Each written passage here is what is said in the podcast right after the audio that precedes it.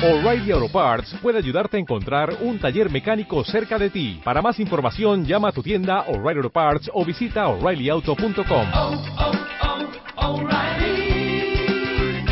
oh, Parts. Continuamos en Libertad Constituyente en el 107.0 de la FM y www.diariorc.com. Para nuestro próximo bloque hemos decidido acudir a una ponencia titulada La libertad política y la democracia en España a debate que realizó don Fernando Villamil en el Ateneo Obrero de Villaviciosa. Y yo creo que para explicar el contenido de esta ponencia o de esta conferencia, él nos dirá cómo prefiere denominarla, hemos eh, llamado al mismísimo don Fernando Villamil. Muy buenos días, don Fernando. Buenos días desde Asturias, ¿qué tal? Muy bien, encantado de recibirle, don Fernando. ¿Qué tal fue la charla? Bu- A ver, muy bien, muy bien, muy bien. La charla gustó muchísimo. Sí, Eh, además es, es cómo se gestó, eh, cómo se eh, cómo se desarrolló la charla y al final lo que se comentó yo creo que tanto para bien como para mal eh, yo creo que es digno de, de ser comentado porque a mí realmente me demuestra que la sociedad pese a que pese la sociedad sigue viva y, y está con ansias de, de probar de conocer cosas nuevas y de por qué no y de luchar por ellas. Así que muy bien fue muy bien muy buena. desde luego si se consiguió todo eso, don Fernando, un éxito rotundo, absoluto. Eh, bueno, y espero que, le, que sea de su agrado el partener al que hemos llamado para ayudarle a comentar y para complementar eh, los comentarios que podamos hacer sobre esta charla. Don Javier López Ramírez, muy buenos días, muy bienvenido. Hola, ¿qué tal? Muy buenos días, don Juan y don Fernando. ¿Qué tal estáis? muy bien don Javier buenos días un placer eh Igualmente, don Fernando, me, me gustaría fel- felicitarte a ti y a todos los compañeros de, del NSRC en Villaviciosa por, por esta espléndida iniciativa para dar a conocer a, a los ciudadanos españoles pues nuestra alternativa de la República Constitucional y como nosotros mm, propugnamos un sistema de poder totalmente equilibrado y en el que los ciudadanos son quienes realmente tienen el control del gobierno y de la legislación del Estado, a diferencia de esta monarquía de partidos en la que estamos totalmente sometidos al dictado del turno de partidos PP-PSOE, Cánovas y Sagasta, en el que nos mantienen encerrados en el siglo XIX. Bueno, y si al menos hablaran con la oratoria que tenía Cánovas y Sagasta, pues por lo menos podríamos disfrutar de eso, pero es que ni siquiera, ni siquiera llega a ese nivel. La charla tardó en gestarse tiempo, ¿eh?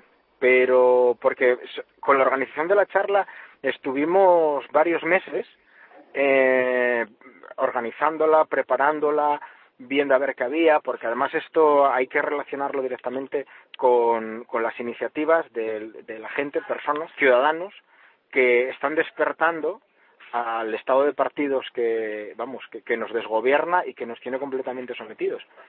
Y, y la charla fue muy positiva en ese sentido, porque era una iniciativa que se recupera, es por ponerlo un poco en antecedentes, ¿eh? es una iniciativa que se recupera por parte de la sociedad civil de, Vil- de Villaviciosa, que es el pueblo donde yo trabajo, es la capital sidrera de, España, y entonces esta- estas personas entienden que hay que dar un paso al frente y hay que hablar de cosas que realmente tienen interés. Entonces, en el marco de unas jornadas de diálogos que se van a desarrollar a lo largo de 2012, pues hablar de nanotecnología, de la sanidad pública, de la educación, etcétera, pues entonces me, me invitaron a mí a que yo hiciera de punta de lanza y que yo hiciera la primera presentación de todas. Entonces me pidieron que cómo la podía organizar, que le diera un título y qué es lo que pretendíamos con ella. Entonces yo le puse ese título porque, en primer lugar, no quería poner la democracia de España a debate, porque en España no hay democracia. Entonces puse la democracia y la libertad política en España a debate, porque ya quedaba un poco más ambiguo. Eh, no sé, bueno, estuvimos, como No, digo, no, trabajando. di- di- discú- discúlpeme, don Fernando. No, yo creo que no quedaba ambiguo, sino que daba usted la diana de qué es lo que había que debatir. La Claro. democracia a debate en España, porque democracia no tenemos, así que en cualquier caso lo único que podemos hacer al respecto es debatir respecto a la democracia Claro. y respecto a cómo nosotros estamos peleando y luchando para traer la democracia a España. Claro, evidentemente, pero ¿cuál era el problema? Que si yo, yo lo pensaba, yo reflexionaba, ¿eh? yo me ponía como un ciudadano que jamás oyó hablar del Movimiento Ciudadano de la República Constitucional, jamás escuchó, no sabe quién es este Fernando Villamil Chamarro, que no lo escuchó en su vida, no sabe quién es, eh, y, y dice, va por ahí diciendo la democracia de España a debate, y dice, pero bueno, que no hay nada que debatir, en España, la democracia de España es la que tenemos y ya está. Entonces, yo lo que quería era, yo no podía decir la democracia de España porque eso atentaba contra la lealtad que nosotros debemos a los ciudadanos de decir la verdad. Pero por otro lado, tampoco podía empezar diciendo que España no es una democracia porque me iban a considerar quizá un exaltado, uno de democracia real ya, del 15M, entonces es un advenedizo a la causa de la democracia social. Entonces, claro, yo lo que hablaba con el presidente del Ateneo Obrero, le decía, mira, esto no puede ser porque es que yo es que llevo, yo personalmente llevo desde el año 94 en estas historias, pero hay personajes como don Antonio García Trevijano que llevan desde, desde el año sesenta y tantos a vueltas con esto. Entonces yo creo que el título tiene que ser este. Lo entendieron, lo asumieron y luego fue la presentación. Lo más duro, lo que más duro se me hizo fue cómo iniciar la charla porque no conoces el auditorio, entonces dices tú, bueno, ¿con qué gente te vas a encontrar? Y fue lo más duro, ¿eh? Pero encontré la fórmula maravillosa que era, bueno, pues si empezamos naciendo y aprendiendo, pues lo primero que aprendemos en el colegio es la separación de poderes de Montesquieu.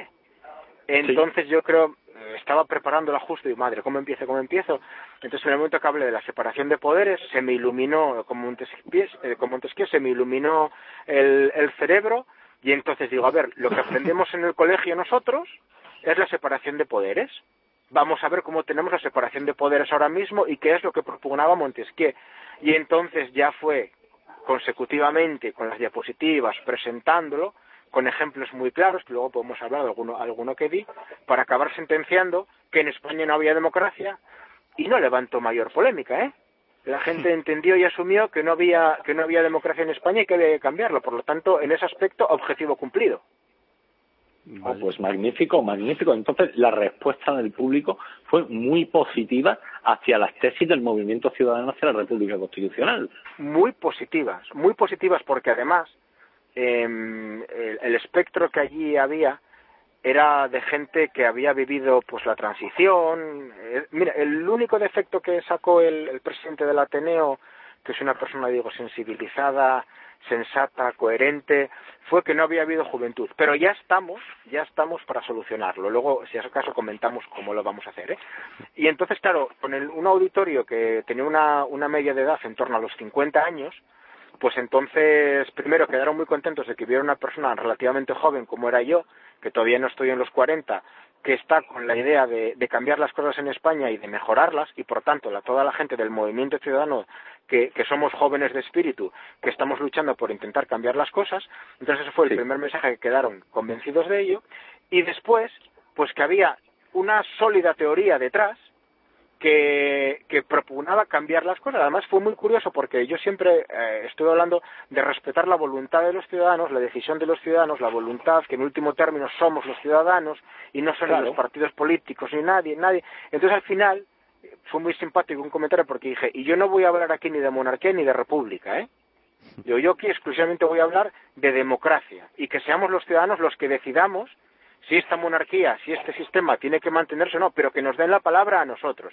Entonces ya Qué prácticamente maravilla. fue una ovación cerrada. Pero claro, claro, porque decir que nosotros tenemos que recuperar, los ciudadanos, tenemos que recuperar nuestra posición en la actividad política, claro, gustó. Claro, claro, es lógico, pero eso es totalmente normal, don Fernando, porque o, o, es, vamos, yo digo que es totalmente normal, lo, que de verdad debería decir es que es lo aspirable, lo deseable, porque mm, aunque a nosotros nos parezca lo más normal del mundo y que mmm, la audiencia que tuvo usted durante la ponencia en, en Villaviciosa, en el Ateneo de Villaviciosa al respecto, le dio una ovación cerrada, es lo más lógico del mundo, porque eso es lo que debe ser, que los ciudadanos sean los que decidan su futuro su gobierno y sus representantes. Hmm, hmm. Además, eh, por, yo ponía un ejemplo, dice, a ver, el mandato imperativo. Bueno, pues el mandato imperativo, ponía el ejemplo de un cirujano plástico. Digo, bueno, el mandato imperativo viene a ser la prohibición del mandato imperativo que usted va a un cirujano plástico y dice, oiga, opéreme de las bolsas de los ojos. Y dice, vale, vale, págueme. Y una vez que le paga, pues le opera de la nariz, porque él quiso operarle la nariz, da igual lo que haya hecho. Entonces, claro, la gente se queda como diciendo, madre, pero es que esto es verdad, es que esto está sucediendo. Y luego ponía un ejemplo también, digo, bueno, un campo, imaginaros un campo de fútbol, en una diapositiva, que además podía parecer, digo yo, imaginaros un campo de fútbol. Bueno, pues en, la, en el estado de partidos, vosotros pagáis de entrada con el voto y acabáis siendo exclusivamente los, los que estáis mirando el partido, los espectadores. Si viviéramos en una democracia, seríais los entrenadores e incluso los dueños de los equipos de fútbol. Ahí Qué está maravilla. la diferencia. Entonces, Qué claro, maravilla, qué imagen eso- más buena. es que eso lo entendían. Claro, entonces, lo, pero, a ver, lo entendía que, que, que, porque es algo que está muy de la calle, que está muy de ellos, y entonces les hacía reflexionar y luego les ponía muchos ejemplos, que además teníamos para, para dar y, y para, para dar y repartir, muchos ejemplos de lo que estaba pasando tanto en Asturias como en Villaviciosa. Yo les puse en un momento determinado la diapositiva con las cuatro frases de, que dicen lo- los oligarcas del estado de partidos en Asturias y acababa con la de Mercedes Fernández, la candidata del Partido Popular, diciendo que bueno que daban un paso atrás en la lucha partidista por el interés general de Asturias. Entonces, claro, ya ellos mismos se hacían la pregunta, bueno, entonces durante todo este tiempo, ¿qué he estado? ¿Qué ha estado subordinando los intereses generales de Asturias a la política partidista? Exacto. Eso es lo que han estado haciendo. Y Claro. eso es lo que ha demostrado lo que ha dicho la portavoz del Partido Popular. Claro, claro. Además yo tenía que pedir perdón porque por desgracia la mayoría de esas frases eran de gente del Partido Popular y digo, "Oye, oye, que yo no soy del PSOE ni del Partido Popular, lo que pasa es que estos se están cubriendo de gloria con estas frases porque estaban a punto de tocar poder. Entonces cuando saben que van a tocar poder, pues ya se relajan en sus en sus ter- en sus términos, mientras que así como el PSOE ahora mismo es un purista de la libertad, de la democracia y de todo lo demás, bueno, pues ahora el Partido Falso, Popular todo está falso. eh, ahora está en su en su orden y mando porque aquí por- estoy yo, como decimos aquí en Asturias, estoy aquí porque llegué, ¿no? Estoy yo porque llegué, pues ya está. Pues esto viene a ser lo mismo. Entonces, claro, además Villaviciosa, que es un municipio, yo les ponía ejemplos, digo, vamos a mí, ¿qué queréis decirme, por ejemplo, un municipio de Villaviciosa de 7.000 habitantes, que el, el Partido Popular licencia a un alcalde que tenía porque querían pactar con la Unión Renovadora, entonces echan al alcalde porque se llevaba mal con el que iba a ser el futuro alcalde y a este, como no tiene dónde colocarlo, de repente no sé qué conocimientos audiovisuales tiene, pero lo ponen de consejero de la televisión pública del Principado de Asturias. ¿Alguien me quiere explicar qué conocimientos tiene para estar en el Consejo de Administración? Entonces la gente estaba, se removía del asiento, porque estoy, estoy, estoy poniendo ejemplos del día a día de este municipio. O sea, y que pueden ser proy- proyectables y predicables al resto de, de cada uno de los municipios de España, de las comunidades autónomas e incluso del Estado. Por supuesto, pero totalmente proyectables. Lo mismo, exactamente lo mismo sucede en todos los municipios de España, en todas las comunidades de España y en la Administración General del Estado. Justo. Vamos a ver, recientemente, del mismo modo que comentaba usted antes, don Fernando, que la portavoz del Partido Popular en Asturias había llegado a decir que había llegado el momento de pensar en Asturias y no en políticas partidistas. De este modo, la portavoz del PP evidenciaba, como usted ha dicho recientemente, hace un, par de minutos, que previamente tan solo estudiaban o tan solo tenían en consideración, tomaban en consideración las políticas partidistas, lo que pudiera beneficiar al partido y que el beneficio del partido lo identificaban con el beneficio de la sociedad, lo que Claro. es totalmente falso. Claro, bueno, pues claro. eso sucede en todos los municipios, en todas las comunidades de España y en la Administración Central del Estado. Recientemente, esta semana pasada, por ejemplo, por, por ponerle algún ejemplo a nuestros oyentes, eh, se han desarrollado en Andalucía los congresillos provinciales de- del Partido Socialista, del PSOE. Pues, mm, por ponerle un ejemplo a nuestros oyentes, el previamente secretario general de la agrupación provincial del Partido Socialista en Cádiz, que ha perdido el congresillo provincial del Partido Socialista en Cádiz, pues denunciaba que se habían llevado a cabo compra de voluntades dentro del partido y que aun a pesar de esa compra de voluntades eh, ellos habían perdido pero tan solo habían perdido por dos votos de esta manera el anterior secretario general provincial del Partido Socialista Francisco González Cabaña pues evidenciaba me han ganado porque han sabido comprar a dos personas más de las que yo he sido capaz de comprar o sea, aquí to- todo es un chalaneo. Sí, compra, vende y todo es chalaneo. Quien más compra es quien gana. Sí, sí. Quien más se deja vender pues entra en la compra, entra en los gobiernos, entra en los cargos. Claro, claro. Esto, pues, esto es el, el mercadeo, no sé, un- una imagen del mercadeo de cargos que se llegaba a hacer en la degeneración del Imperio Romano. Quien más dinero tenía, compraba el cargo y, y lo tenía y ya está. Y a partir de ahí era el beneficio. Bueno, pues, pero es que esto es ya la degeneración absoluta del régimen. Y poniendo también un ejemplo visual, hoy, hoy precisamente, no, ayer, ayer lo, lo estábamos hablando, digo, vamos, estamos hablando nuevamente ¿no? de la democracia y demás, y, y decíamos, vamos a ver, pero es que esto, lo que está pasando, es como un embalse. Un embalse cuando está lleno, el agua parece cristalina, y entonces parece que va a haber agua. ¿Qué pasa? A medida que se va vaciando el embalse, pues empiezan a salir los lodos. Pero los lodos, cuando el agua estaba lleno, cuando el embalse estaba lleno, seguían existiendo. Bueno, pues esto es el estado de partidos y la crisis económica. Ahora mismo el embalse está vacío y están saliendo a relucir todos los lodos que ya existían previamente cuando el agua, cuando manaba el agua y manaba el dinero por todas las fuentes habidas y por haber. Pero es que ahora mismo es cuando se está evidenciando la porquería y la podredumbre del régimen, que es lo que tenemos que cambiar. Y claro, lo que decía antes, el único pesar que, tuvimos de poner un pero era la falta de personas jóvenes que había. Pero ya lo estamos trabajando para poder hacer a lo largo del año que viene en los institutos, en el Instituto de Villaviciosa, hacer un grupín de trabajo con estudiantes y para acabar con jornadas para desarrollar el espíritu crítico, es decir, con los bachilleres. Es decir, los futuros universitarios tienen que mantener el espíritu crítico de la universidad. Y el espíritu crítico de la universidad no lo adquieres cuando pagas la tasa, que por cierto ahora la van a subir, sino que tú el espíritu crítico universitario tienes que tenerlo de antes. Y eso es lo que vamos a pretender, es decir, que los futuros, los futuros pensadores, los futuros críticos de, de la sociedad, es decir, los futuros universitarios, que son los que van a tener que sacar, gracias al conocimiento y a su esfuerzo, este país adelante, pues entonces que tengan ese espíritu crítico para saber realmente por dónde tienen que ir los tiros. O sea, es decir, que, que, que vamos a enseñarles a pensar.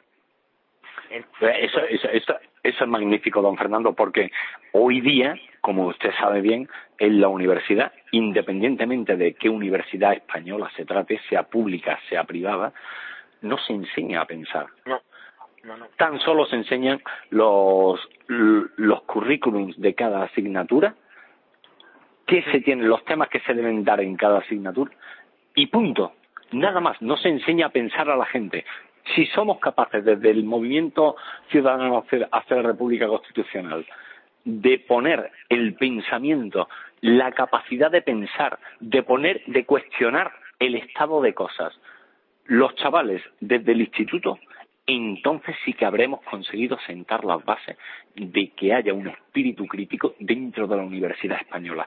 Porque a la Universidad Española los alumnos que lleguen serán capaces de levantar la mano y de decirle al profesor, esto que me está usted contando no es cierto, no se corresponde con la realidad. Usted me está mintiendo. Usted me está diciendo, por ejemplo, un estudiante de Derecho que esté eh, en clase de Derecho Constitucional, que el profesor le diga que en España existe separación de poderes, que el alumno se pueda levantar y decirle, usted me está engañando, me está engañando a mí y está engañando a todos mis compañeros, porque en España no existe separación de poderes, en España no existe representación de la sociedad. Lo único representado en las cortes en las cortes parlamentarias son los jefes de partido Eso y es. los ciudadanos no tenemos capacidad de ser representados.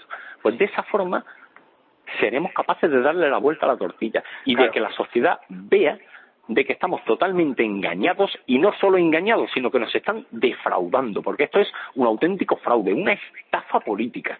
Totalmente de acuerdo, sí, sí, sí. Esto, yo, lo que, lo que se está comentando ahora de Celia Villalobos, de las declaraciones que, que hizo cuando se pedía la comparecencia de Carlos Díbar al, al Congreso, al Poder Legislativo, y sale con... ¿Qué, qué, qué, qué- qué ha sido lo que ha dicho Celia Villalobos? Pues Celia Villalobos, cuando el Partido Socialista, me parece que era, estaba pidiendo, y, Unión Progreso y Democracia, Izquierda Unida, está pidiendo la comparecencia de Carlos Díbar para que explique los gastos que está que tuvo y para que explique el- su- sus actuaciones, pues Celia Villalobos salió diciendo que no, no, no, que es que por Dios, Carlos Díbar como presidente del Consejo General del Poder Judicial no podía comparecer de ningún modo en el Congreso de los Diputados, ya que es el Poder Legislativo y que los poderes son independientes. Bueno, no solamente son independientes, sino que son independientes e incontrolables, ¿no? Por lo que veo. Claro, hombre, claro. según eso que me está usted contando, lo que Celia Villalobos lo quería decir es cada poder del Estado es independiente y no le tiene que rendir cuentas a nadie y puede hacer de su capa un sallo. Claro, evidentemente. Qué barbaridad. Claro, claro. Entonces, por eso que quebrado, porque una de las imágenes decía, vamos a ver, pero si es el poder legislativo el que el que vamos, el que elige al poder ejecutivo y al poder judicial, ¿cómo no los va a controlar? Eso fue una cuestión que fue muy curiosa en la exposición eh, que hicimos en el Ateneo Obrero, pues a medida que íbamos explicando, ¿no? Pues en la primera diapositiva, bueno, así entiende, así entiende la democracia la separación de poderes. Entonces se veía la imagen de todos los ciudadanos eligiendo a cada uno de los tres poderes, ¿no? Dice, así entiende la partitocracia los poderes. Entonces se veía la imagen del pueblo votando al poder legislativo y del poder legislativo elegía al poder ejecutivo y al poder judicial. Y entonces yo decía, bueno, pero hasta aquí vamos a suponer que todavía tenemos una democracia, pero un poco más indirecta, vamos a ponerlo. Digo, entonces, y luego llegaba la siguiente diapositiva donde se veía ya todo el sistema cerrado, pero, pero el partido político eligiendo las listas y, y cómo ponía cada uno y cómo otro y realmente dónde estaba el poder, ¿no? Y acababa concluyendo. Por lo tanto, España no es una democracia. Y es que, y la gente se quedaba como diciendo, pero si tiene razón, pero si la evolución es esta, pero si es que es verdad que en España no hay democracia. Entonces, claro, y estas declaraciones de Celia Villalobos, que además es que se las creía, las decía, o eso, o miente mucho, que ambas cosas puede ser. Pero no, no, sin duda alguna, yo estoy totalmente convencido de que sin duda alguna se las creía. Porque vamos a ver, Celia Villalobos, como todo el Partido Popular, y como todo el Partido Socialista, y como el todo el Partido Comunista o Izquierda Unida son todos neofranquistas, son todos franquistas, están todos de acuerdo con este sistema de poder, están todos de acuerdo con haber heredado eh, el edificio legal del franquismo, y entonces ellos, ellos están contentísimos, pero totalmente contentos. ¿Cómo van a poner ellos en cuestión el sistema mm, de, división de poderes, iba a decir, pero en realidad no es división de poderes, es división de funciones, porque aquí el único poder lo tiene el monarca, el jefe del Estado, que delega en el presidente del Ejecutivo, que a fin de cuentas el presidente del Ejecutivo es el máximo mandatario del partido estatal que en ese momento tiene la mayoría de apoyo social. Pero, don, Javier, pero yo me pregunto, vamos a ver, yo, de verdad que, y la reflexión es seria, ¿eh? Y triste, vamos a ver, con la cantidad de fundaciones que existen alrededor de los partidos políticos, entre otras cosas, para dar formación a eso que se llaman los cuadros, es decir, la Fundación Ideas, la Fundación FAE, mm. la Fundación Cánovas del Castillo. Vamos, vamos a ver. Y a ninguno de estos diputados nacionales o autonómicos ninguno les ha explicado lo que es la separación de poderes. A nadie les ha explicado lo que es el control, o sea, la necesidad de control de unos poderes a otros. Vamos a ver. No, les da igual. O sea, pero bueno, esto es lo mismo, esto es lo mismo que si yo, eh, que si yo me pongo a, trabajar yo soy funcionario público, vamos, y yo me empiezo, no sé, en vez de tramitar un contrato administrativo conforme a la ley de contrato del sector público, lo tramito conforme, conforme al Código Civil rumano, pues, pues porque sí, porque ¿qué más da? Exacto. Pues que eso, es lo que, eso es lo que sucede en España ahora mismo, que claro, usted, don Fernando, es un funcionario serie y aplica la legalidad española y aplica la normativa vigente, como es lógico, porque es un funcionario serio.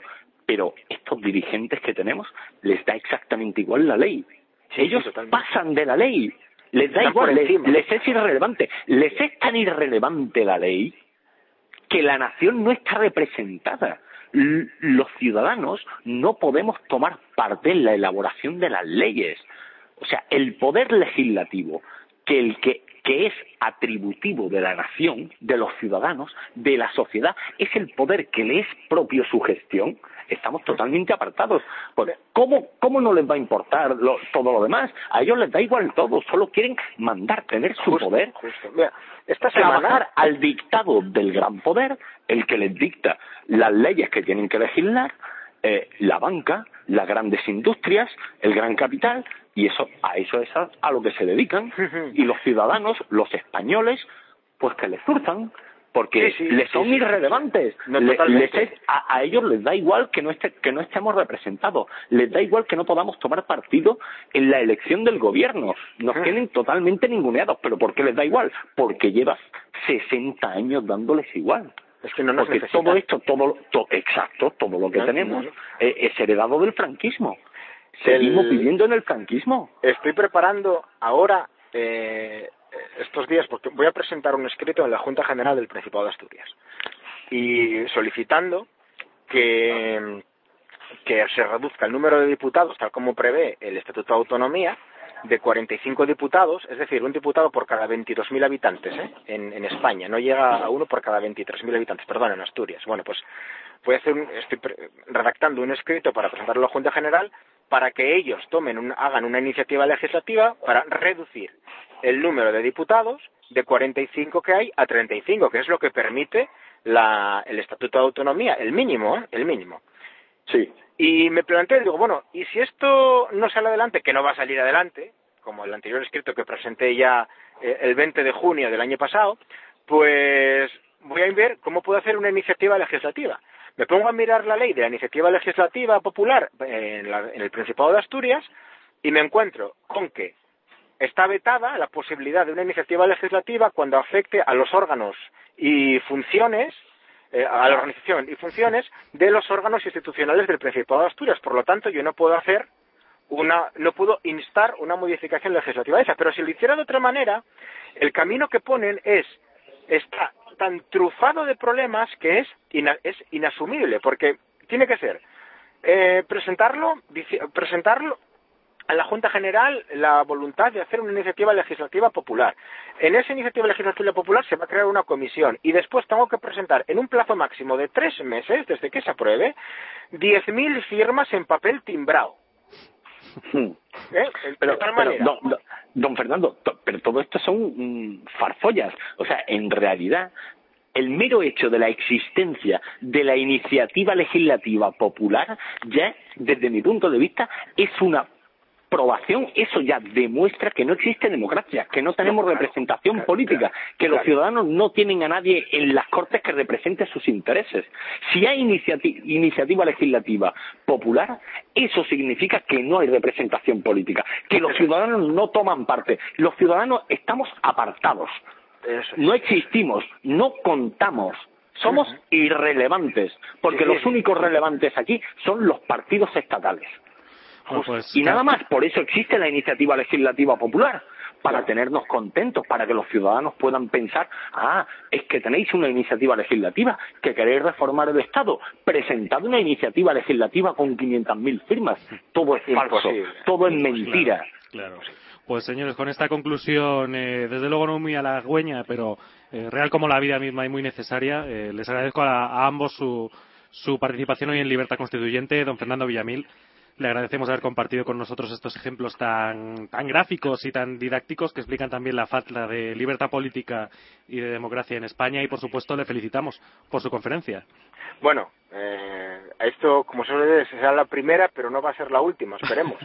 Así que, no, hombre, y yo invito, de verdad. ¿eh? yo invito porque es una experiencia, es una experiencia muy grata poder difundir unas ideas en las que creemos, en las que tenemos convicción y que encima que son por el bien de toda la comunidad. Yo invito a la gente a que a, a moverse y para poder conseguirlo. Y, ta- y tampoco es, yo creo que tampoco es tan complicado el ponerse frente a un auditorio no muy grande y expresar lo que uno siente. Ahí recuerda el Evangelio cuando le preguntaba a los apóstoles y decía que Jesucristo, no os preocupéis, que el Espíritu Santo os iluminará. Pues esto es lo mismo. Eh, esto es lo mismo. La convicción nos ilumina. Hay un fenómeno análogo ahí, ¿verdad? Sí, sí, sí. Bueno, sí. Don don- Javier, un abrazo. Y don Juan también.